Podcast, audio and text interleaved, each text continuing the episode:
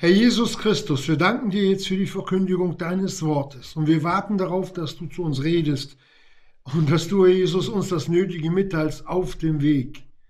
Wir sagen dir nochmals Dank, Herr Jesus, dass wir trotz aller Probleme, wo wir uns nicht als Kinder Gottes versammeln können, jetzt durch die Elektronik so verbunden sein können. Amen. Dann schlagen wir auf den 1. Korinther Kapitel 11 und dann lesen wir ab Vers 16. Wir lesen nur ein wenig, aber wir wollen dann äh, weitergehen. Und das werde ich dann so beim Lesen noch ein wenig auslegen. Wo der Apostel Paulus sagt, 1. Korinther, äh, Entschuldigung, 2. Korinther 11 ab Vers 16. Ich vertue mich immer wieder mit dem ersten und zweiten Brief. Da sagt er wiederum, sage ich euch, niemand halte mich für töricht. Wenn aber nicht, so nehme mich doch auf als einen Törichten, auf dass auch ich mich ein wenig rühmen möge. Was ich rede, rede ich nicht nach dem Herrn, sondern als in Torheit in dieser Zuversicht des Rühmens, weil viele sich nach dem Fleisch rühmen, so will ich auch mich rühmen. Denn ihr ertraget gern die Toren, da ihr klug seid, denn ihr ertraget es auch, wenn jemand euch knechtet, wenn jemand euch aufzehrt, wenn jemand von euch nimmt, wenn jemand sich überhebt, wenn jemand euch ins Gesicht schlägt. Ich rede bezüglich der Unehre, als ob wir schwach gewesen wären, worin aber irgendjemand dreist ist. Ich rede in Torheit, bin auch ich dreist. Sind sie Hebräer? Ich auch. Sind sie Israeliten? Ich auch. Sind sie Abrahams Same? Ich auch. Sind sie Diener Christi? Ich rede als von Sinnen, ich über die Maßen, in Mühen überschwänglicher, in Schlägen übermäßig, in Gefängnissen überschwänglich, in Todesgefahr, oft von den Juden, von den Juden habe ich fünfmal empfangen, 40 Streiche weniger einem. Erstmal soweit. Die Überschrift dieser Verkündigung könnten wir schreiben, die Ironie des Paulus.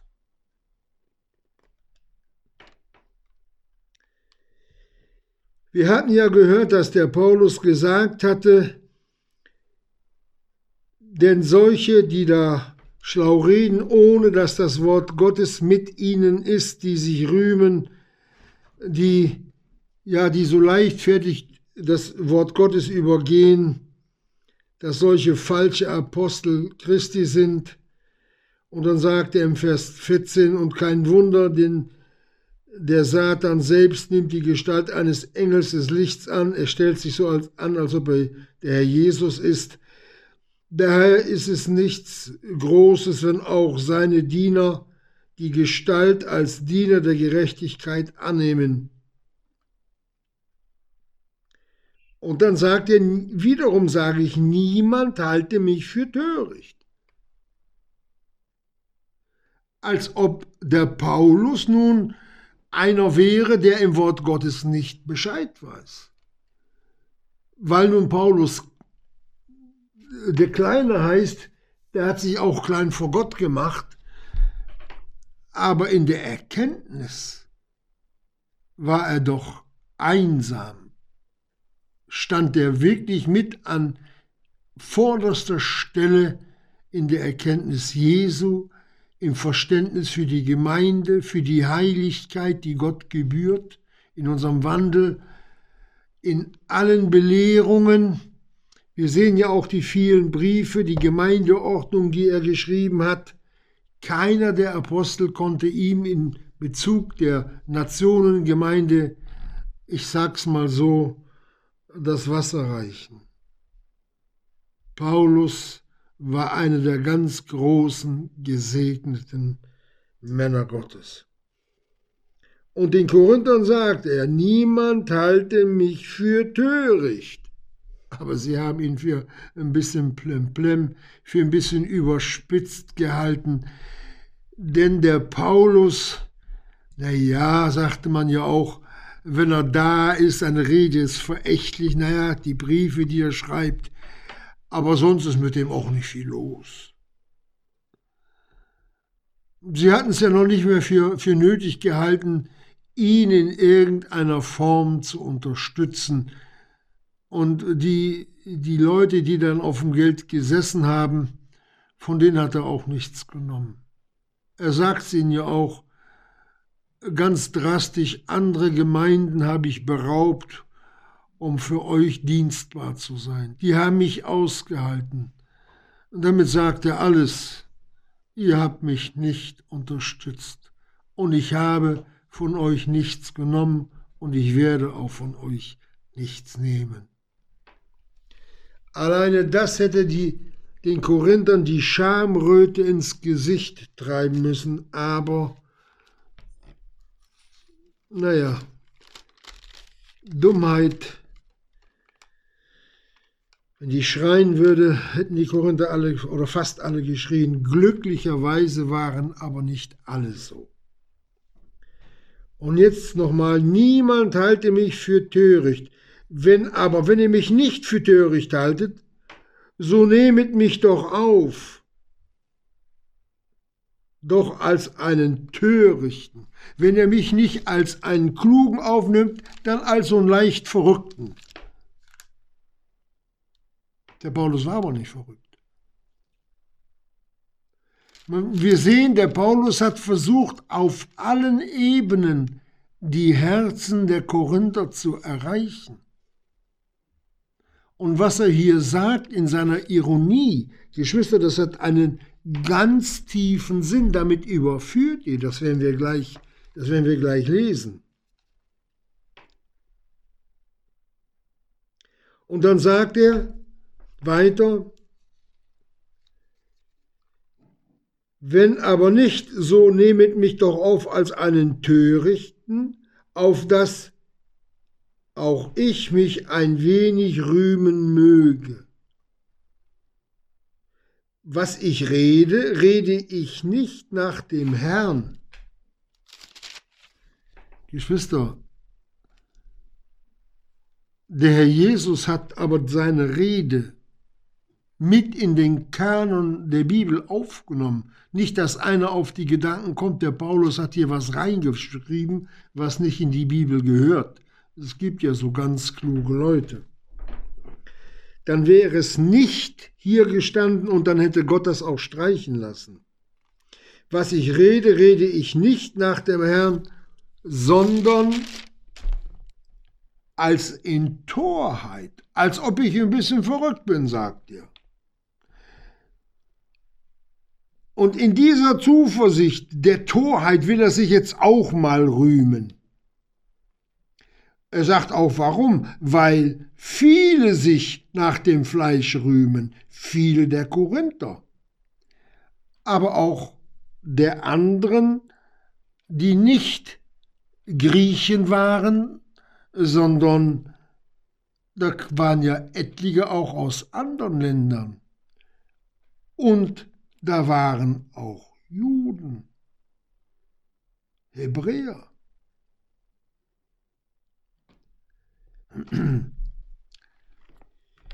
Und dann spricht der Apostel weiter, also weil viele sich nach dem Fleisch rühmen, so will ich auch, will ich mich auch rühmen, denn ihr ertraget gern die Toren, die wirklich töricht waren, die das Wort Gottes verdreht haben, die sich selbst verkündigt haben, die sich selbst nicht an das Wort gehalten haben, sondern das waren zum Teil geistliche Großmäuler. Die haben so gut ertragen. Und er sagte auch, warum? Da ihr, sagt er, klug seid.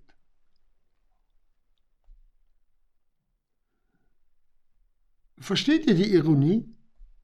Wie er das Ganze verdreht? Die Korinther, an denen jetzt dieses Wort geschrieben war, die waren töricht. Und der Paulus war ein Kluger. Der Herr Jesus sagt einmal von Törichten und Klugen, die ihr Haus bauen, die ihr Haus auf den Felsen gebaut haben.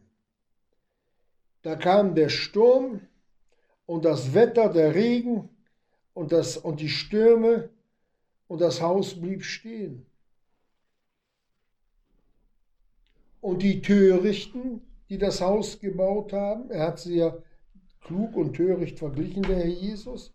Das waren solche, die auf Schwemmsand gebaut haben. In Israel ist nämlich Schwemmsand. Und wenn ein riesiger Wolkenbruch dort in der Wüste runterkommt, da rollen Steine weg, die sind so groß wie, wie kleine Busse. Wie so ein Sprinterbus groß. Und da werden aus kleinen Rinnsalen plötzlich wie reißende Gebirgsströme. Und wenn dann ein Haus in so einer Sandrinne ist, das wird einfach, weil es keinen Halt auf dem Felsen hat, nicht fest verbunden, wird es weggeschwemmt, fällt es zusammen. Hier zeigt der Paulus ihnen mit Ironie ihre Zerbrechlichkeit im Glauben, ihr hinweggeschwemmt werden. Nur was nützt es, wenn man das Wort Gottes nach allen Seiten dreht, den Juden wie ein Juden, den Griechen wie ein Grieche? Da kann man noch so vollmächtig sein, da kann man eher äh, kann man so beten, dass bei der Kuh die Hörner gerade wachsen, aber wenn die Gläubigen nicht wollen, dann wollen sie nicht. Wer nicht will, der will nicht. Das ist die Gefahr, des eigenen Willens, der eigenen Erhöhung, der eigenen Gedanken, Jesus so nachzufolgen, wie ich das will, die sich nicht an die Bibel, an Gottes Wort halten. Der allerbeste Schutz vor Sturz ist, sagt es uns der Psalm 119, wer sich bewahrt nach Gottes Wort. Allein darin liegt die Bewahrung. Viele Geschwister meinen nun, sie meinen, es gibt noch so Grauzonen, wo ich mich dann so ein bisschen im, Halb, im Halblicht oder im Halbdunkeln bewegen kann. Das ist aber nicht Nachfolge. Das ist das Ja, Ja und das Nein, Nein einmal vorwärts, einmal rückwärts. Hm.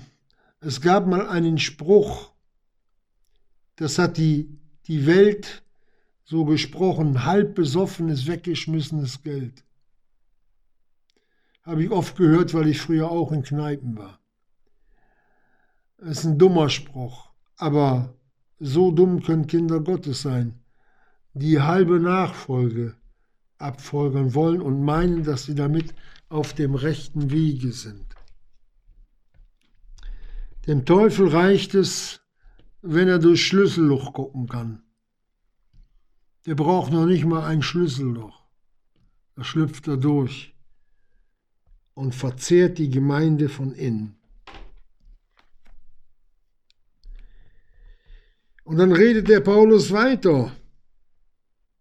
Er sagt, denn ihr ertraget es, wenn jemand euch knechtet, ihr Korinther, wenn jemand euch aufzehrt, wenn jemand von euch nimmt, wenn jemand sich überhebt, wenn jemand euch ins Gesicht schlägt. Was hat der Paulus da gesagt? Da haben die sich erstmal geschüttelt wenn euch jemand knechtet, nicht? Wenn jemand euch aufzehrt, wenn er euch alles wegnimmt, wenn jemand von euch nimmt, wenn jemand euch sich über euch überhebt, wenn euch jemand ins Gesicht schlägt. Geschwister, das ist dem Herrn Jesus passiert und dem Paulus auch. Und jetzt sagt er zu ihnen, das ertrüget ihr gut. Das haben sie gerade nicht gut ertragen. Das hat der Paulus erlebt, der sich verzehrt hat für die Gemeinde. Und wie viel mehr der Herr Jesus am Kreuz für uns. Hier hat er ihnen etwas so ganz diplomatisch hingehalten, dass die gesagt haben, nee, das können wir nicht ab. Also mir, ich lasse mir doch mein Geld nicht wegnehmen. Ich lasse mich doch nicht ins Gesicht schlagen. Ich lasse mich doch nicht da äh, so vorführen. Nein, nein. Hier hat er sie überführt, dass sie dem Wesen Jesu unähnlich sind. Paulus hat es über sich ergehen lassen. So einfach hat er sie in ihrer Sünde überführt. Wir sehen hier die Weisheit, mit der Paulus diese Dinge schreiben sollte. Das war nämlich das, was er gesagt hat, ihr traget es gut, wenn jemand euch knechtet. Nein, das haben sie nicht gut ertragen. Da wären sie auf die Barrikaden gegangen.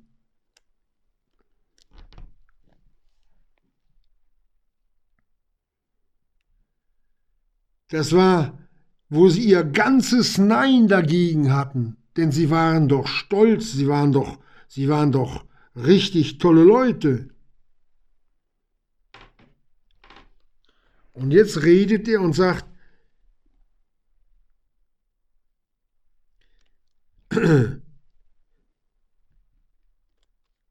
ich rede bezüglich der Unehre, als ob wir schwach gewesen wären, worin aber irgendjemand dreist ich, ist, ich rede in Torheit, also ich, ich, müsst, ich bin verdreht, sagt er.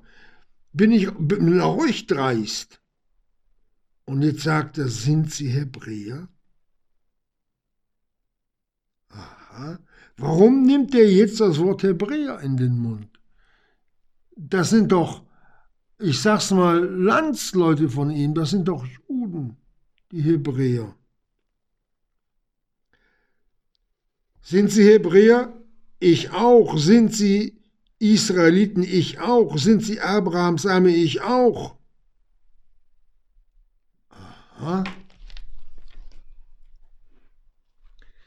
Also ging vieles von dem, was hier der Paulus angesprochen hat, dass sie ihn verachtet haben, beachte man auch das, die kam nun hin, Paulus war jetzt nicht da, die kam dahin, ja, der Paulus, wir, wir waren aber schon, wir sind schon älter als der Paulus.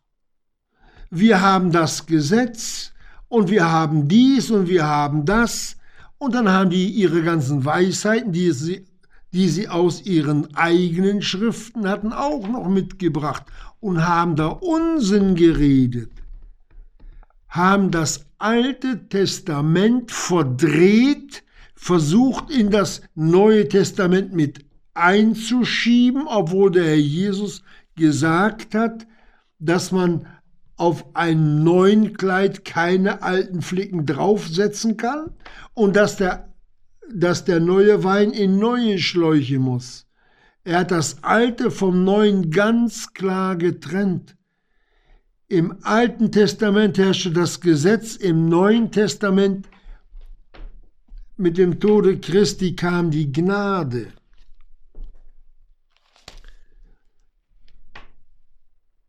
Deswegen lesen wir auch im Titusbrief 1, Vers 10, und da sagt er, denn es gibt viele zügellose Schwätzer und Betrüger, gibt es, besonders die aus der Beschneidung, das sind die Juden. Da nennt er sie beim Namen, denen man den Mund stopfen muss, welche ganze Häuser umkehren. ganze Häuser, auch ganze Gemeinden, denn die Gemeinde ist das Haus Gottes. Da kommen nur so ein paar geschäftstüchtige Juden an und bringen da Verwirrung. Und alle, die in Korinth waren, die unbefestigt waren, die nicht nach dem Willen Gottes gesucht haben, die Gott nicht dienen wollten, so wie es der Herr Jesus ihnen gesagt hat. Denn er hat in Johannes 7 gesagt, wer den Willen Gottes tun will, wird von der Lehre wissen, ob sie aus Gott ist. Und wer verführt wird, der wollte niemals recht den Willen Gottes tun. Wer den Willen Gottes getan oder tun will und in der Verführung lebt, der wird rauskommen. Der wird rauskommen, Geschwister. Dem wird, dem wird der Heilige Geist zeigen, hier ist was falsch.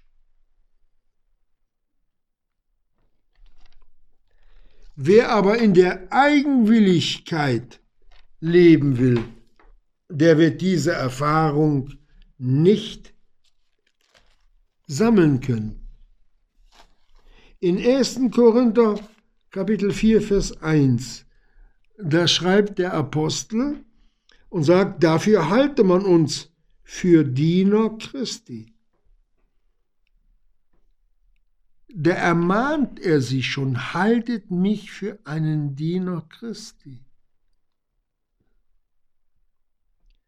Und Verwalter der Geheimnisse Gottes. Da muss der Paulus schon darauf hinweisen. Diese Leute, die in die Geheimnisse Gottes nicht hineinschauen konnten, die hatten dann ihre eigenen Gedanken und haben den Paulus versucht, mies zu machen, das heißt zu disqualifizieren, ihn der Gemeinde als böse darzustellen oder als Versager. Und dann sagt er im Vers 3, mir aber ist es das Geringste, dass ich von euch oder einem anderen menschlichen Tage beurteilt werde. Mir ist es gering, sagt er. Denn er weiß ja, von wen er beurteilt wird. Von Gott selbst. Und dann sagt er einen Satz. Und damit meinte die Korinther im Vers 4. Denn ich bin mir selbst nichts bewusst. Komma, aber dadurch bin ich nicht gerechtfertigt. Ihr Korinther, wenn ihr euch auch nichts bewusst seid, dass Böses bei euch vorhanden ist, so seid ihr darin nicht gerechtfertigt. Gott sieht Sünde auch als Sünde an, auch wenn ihr das nicht merkt. Das Konto, das Sündenkonto wird immer größer. Das ist wie ein Rucksack, in den man läuft, alles kleine Steine reinwirft. Den trägt man und irgendwann ist die Last so groß, dass man nicht mehr weiter kann. Das war das Problem der Korinther, weil sie immer tiefer gesunken sind.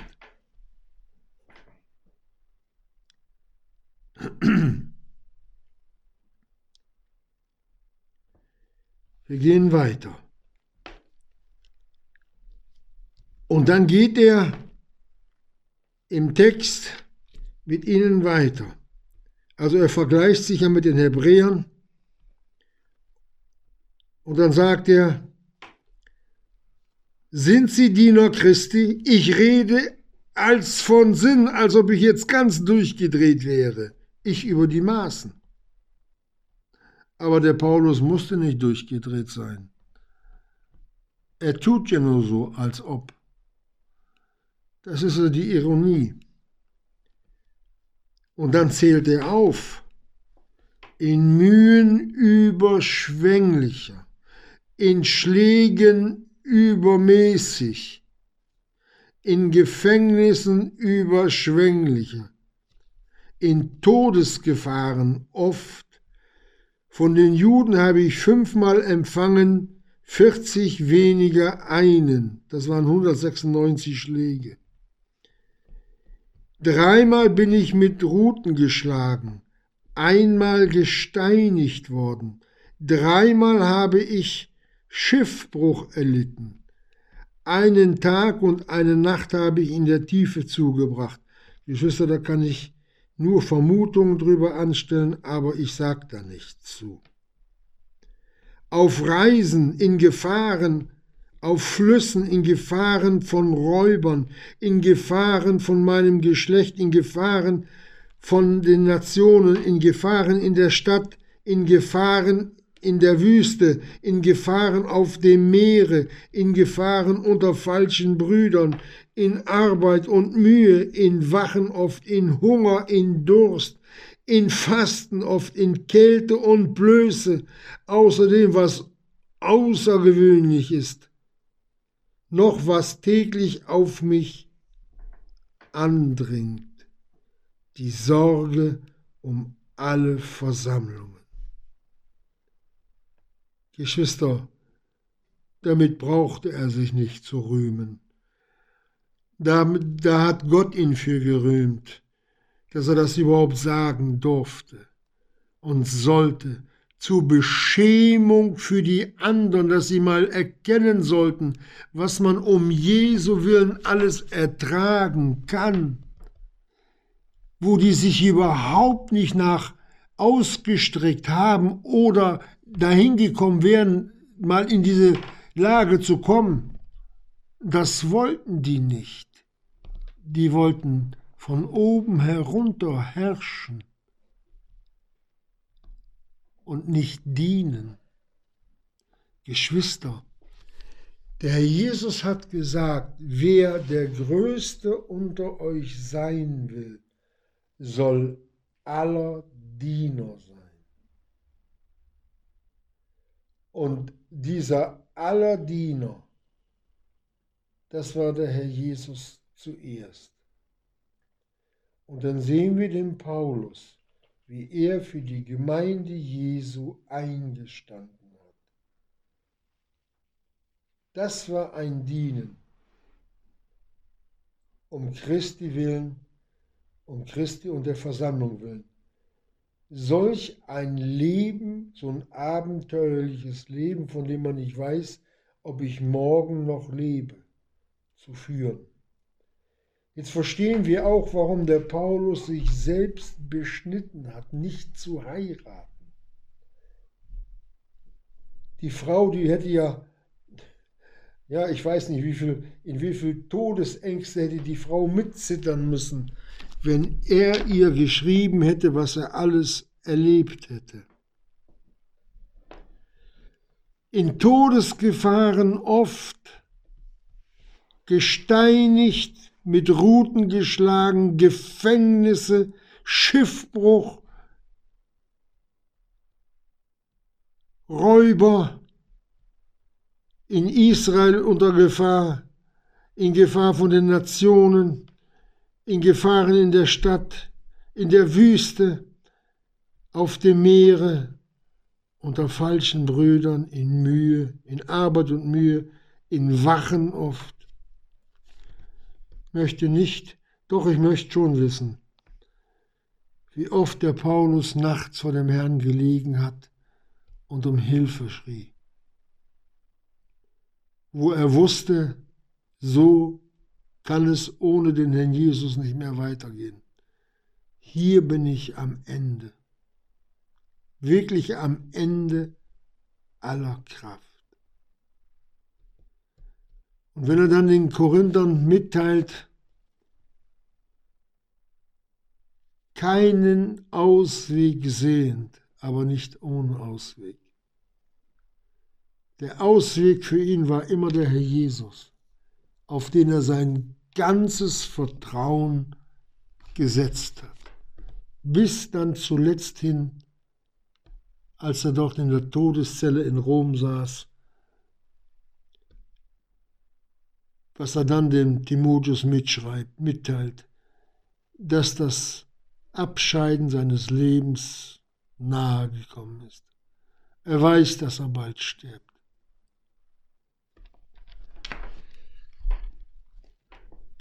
Der lebendige Gott hat seinen Knecht nicht allein gelassen.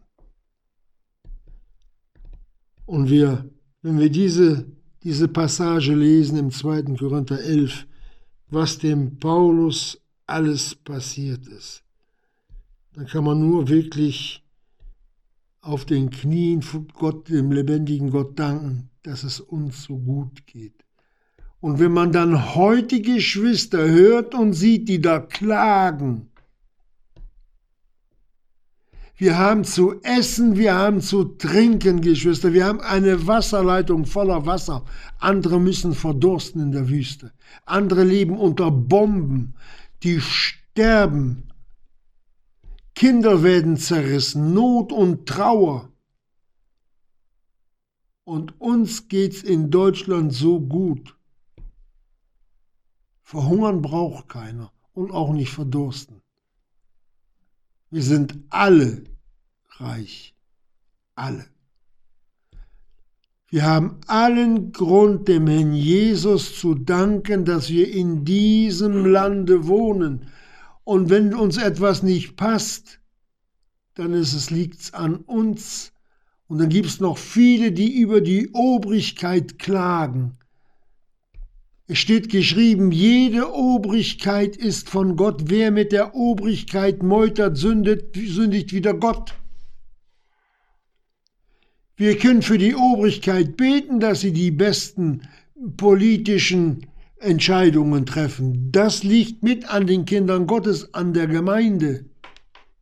Geben wir nicht anderen die Schuld für unser eigenes Versagen. Paulus war in allem ganz auf Gott geworfen. Und dann noch die Sorge um alle Versammlungen. Und jetzt zeigt er, wer er wirklich ist. Auch nur ein Mensch. Und da sagt er, wer ist schwach? Und ich bin nicht schwach.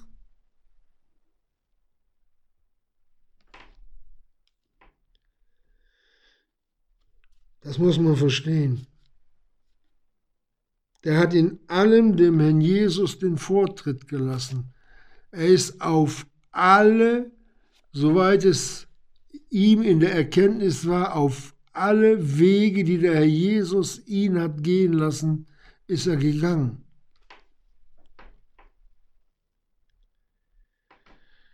Und dann geht er weiter und sagt, Wer wird geärgert und ich brenne nicht? Paulus hat auch sein Fleisch gehabt. Er hat auch einen alten Menschen gehabt. Der wurde, der wurde gepiekst. Der war so einer wie du und ich.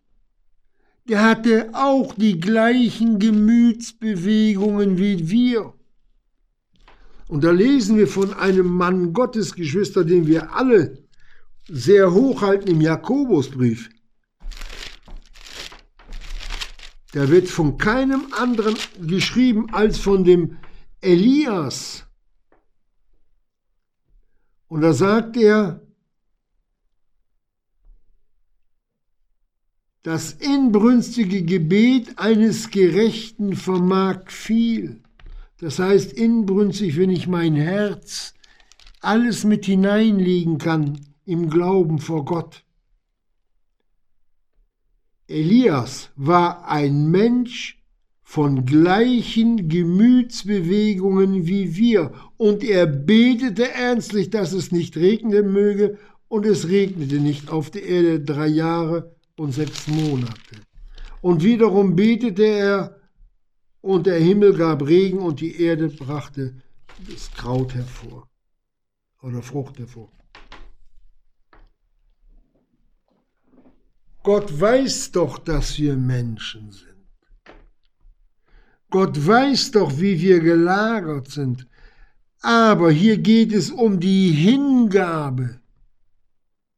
Es geht kein Mensch hier sündlos über die Erde. Aber Paulus hat die Sünden an sich nicht hart werden lassen. Der hat bekannt, der begehrte ein reines Gewissen vor Gott zu haben. Und er und das hat er auch gehabt. Und in dem, was er getan hat, Geschwister, hier zeigt er sich als Vorbild. Und was für eins. Der Apostel Petrus, der sagt etwas, dass wir, was sollen wir? Vorbilder der Herde sein. Aber nicht so, als ob die Gemeinde, die Herde Gottes, die Schäflein des Herrn Jesus, äh, unsere wären. Vorbilder. Vor sie hergehen, ihnen den Weg zu zeigen, wie man zum Herrn Jesus dichter an den guten Hirten herankommt. Und diese Nähe zum Herrn Jesus, die hatte der Apostel Paulus. Der war ganz nah dran, Geschwister am guten Hirten, der ihm Vorbild war. Der gute Hirte lässt sein Leben für die Schafe, hatte Herr Jesus gesagt. Und der Paulus hat unter dem Einsatz seines Lebens für die Gemeinde sein Leben preisgegeben. Nicht wie die Korinther von oben herab, sondern in Hingabe an den Herrn Jesus. Und das spürt man den Geschwistern auch ab, Geschwister. Wer dementsprechend nachfolgen möchte. Dazu gehört es auch ein ganzes Gestorbensein oder fast. Ich habe mal auf einer Kassette gehört mit dem Gestorbensein,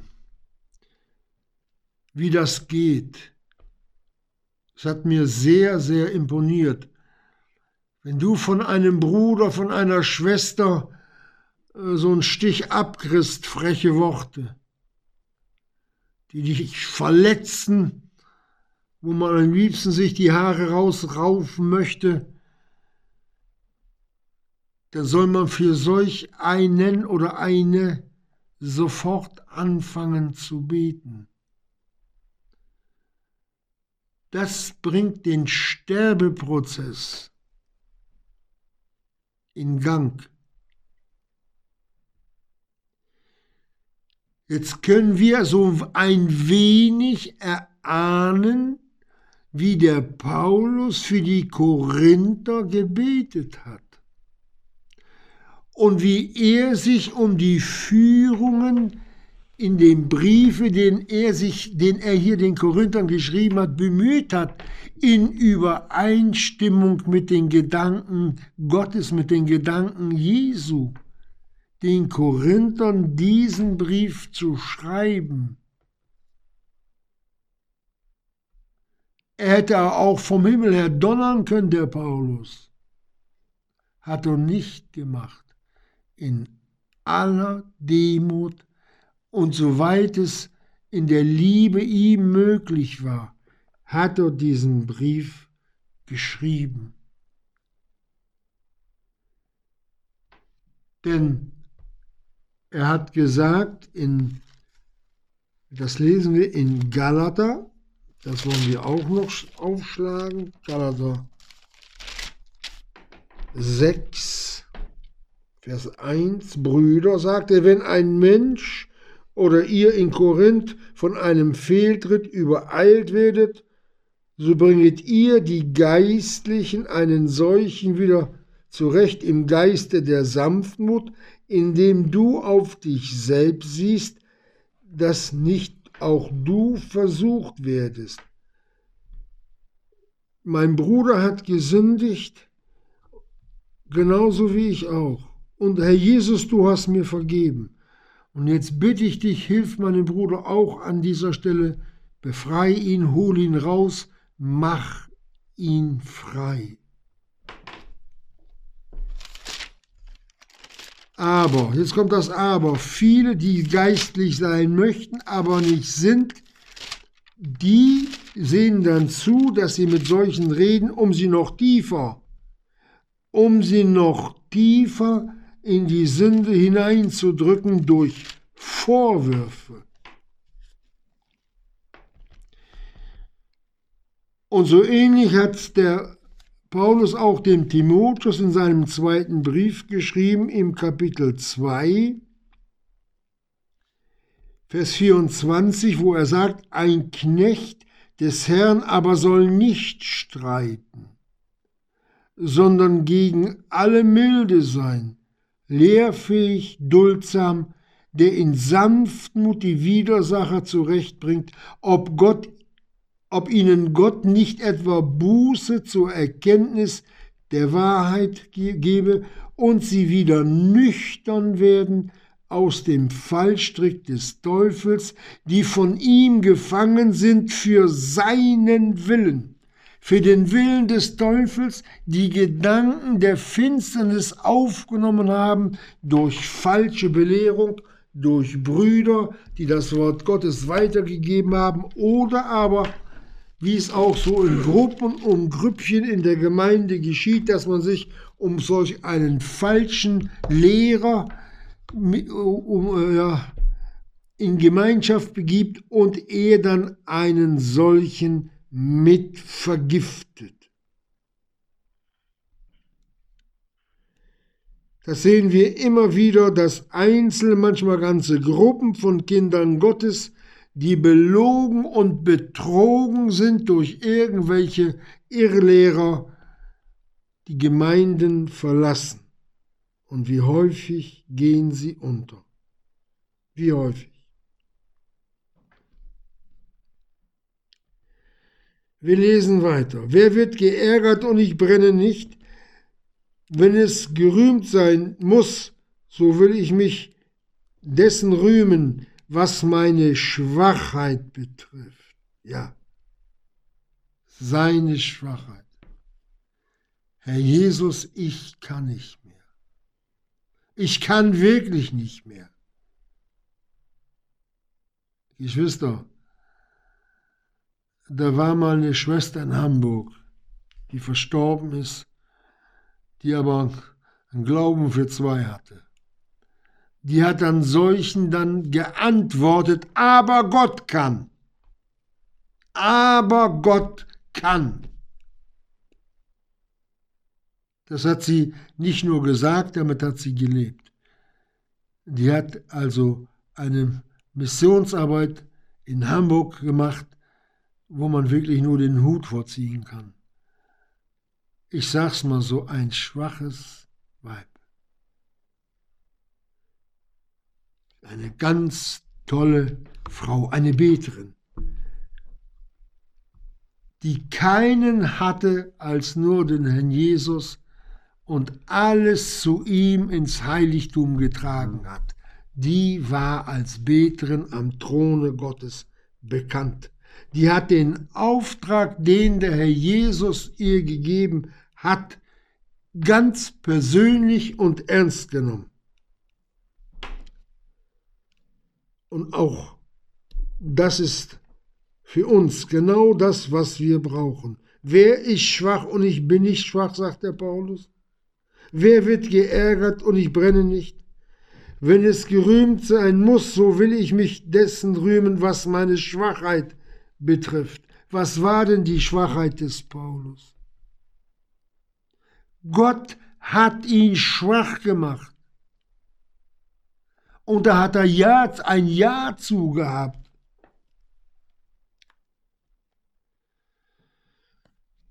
Und wisst ihr, das können wir auch gleich hier noch mitlesen.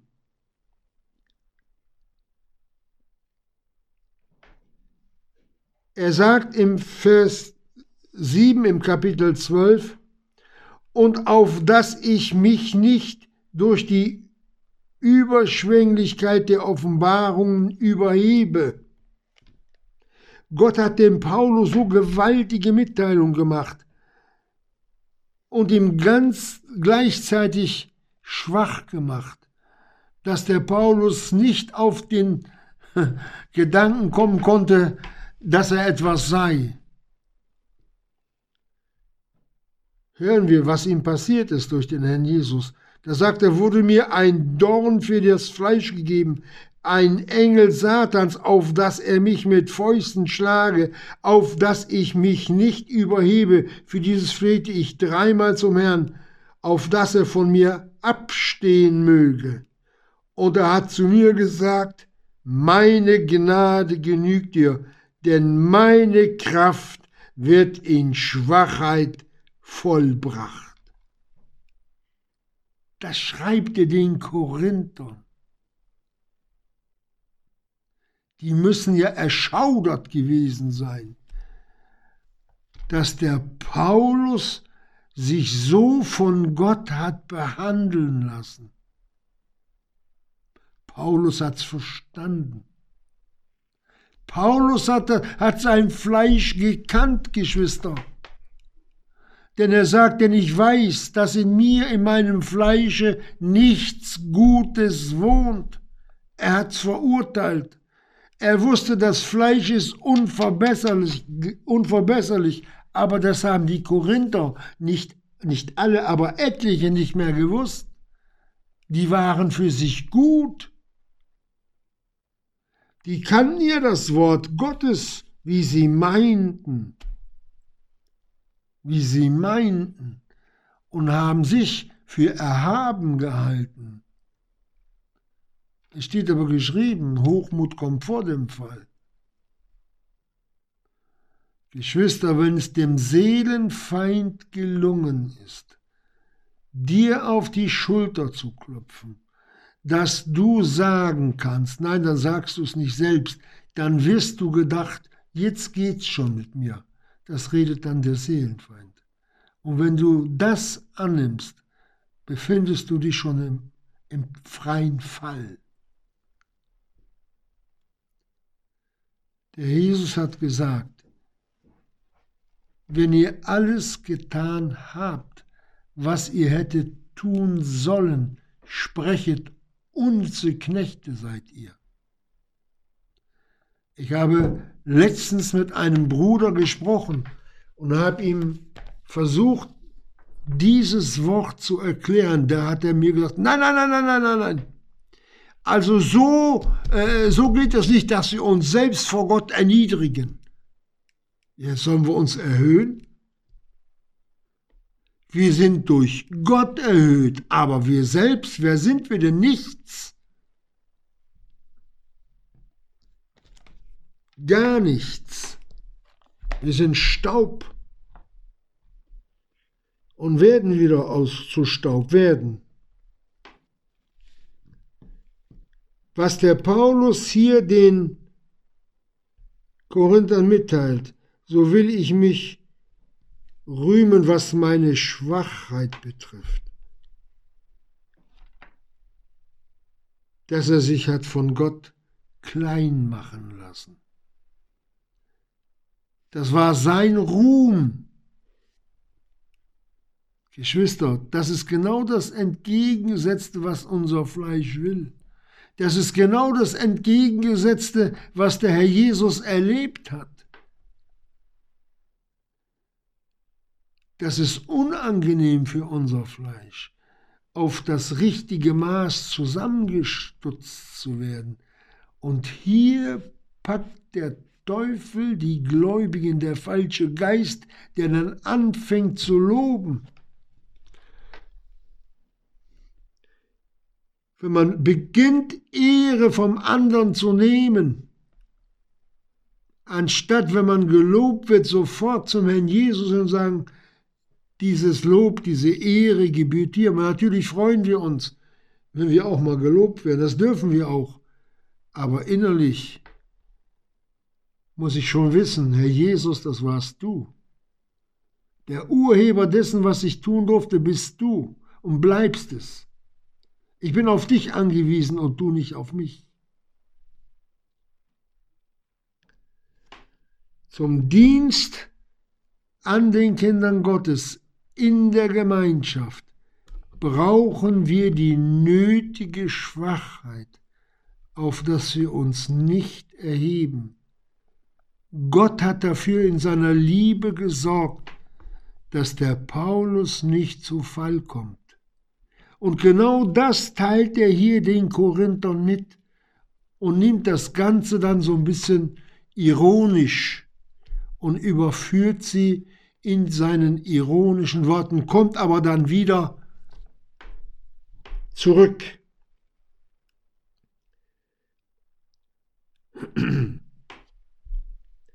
Und dann sagt er weiter, der Gott und Vater des Herrn Jesus, der gepriesen ist in Ewigkeit, weiß, dass ich nicht lüge.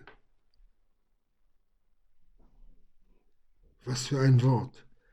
In Damaskus verwahrte der Landpfleger des Königs Arita die Stadt der Damaszener, indem er mich greifen wollte. Und ich wurde durch ein Fenster in einem Korbe an der Mauer hinabgelassen und entrann seinen Händen. Ja, was soll man dazu sagen? Wenn der Paulus diese Dinge den Korinthern sagt. Wie sind sie angekommen? Wie haben diese Worte die Herzen der Korinther erreicht? Wie haben die Worte heute Abend dein und mein Herz erreicht?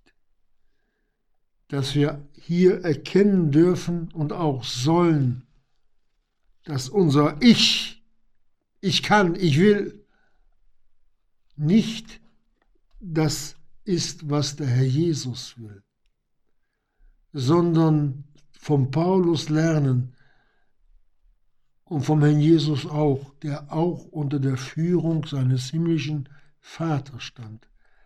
Alles, was der Herr Jesus getan hat, hat ihm vorher der Vater gezeigt. Alles, was der Paulus getan hat, hat Gott seine Hände mit im Spiel gehabt, hat ihn geführt. Beten wir auch darum, dass die Führungen des Herrn Jesus in unserem Leben wirksam werden. Dann geht es unter Zerbruch und in Schwachheit. Und dann gibt es den Sieg, den wir eigentlich alle gerne haben möchten. Dass wir in der Abhängigkeit vom Herrn Jesus dienen, Geschwister. Vom Herrn Jesus lesen wir, der gehorsam ward, gehorsam bis zum Tode. Wir brauchen ja nicht leiblich zu sterben. Bei uns soll es ja geistlich vorangehen. Und Gott ihm einen Namen gegeben hat, der über alle Namen ist. So wie wir dem Herrn Jesus nachfolgen im Gehorsam, dahin, wo er uns führt, Geschwister, so wird auch später dieser Gehorsam mit unserem neuen Namen in der Ewigkeit verbunden sein. Alles das, was wir hier mit dem Herrn Jesus erleben, wird im Himmel unser Name sein.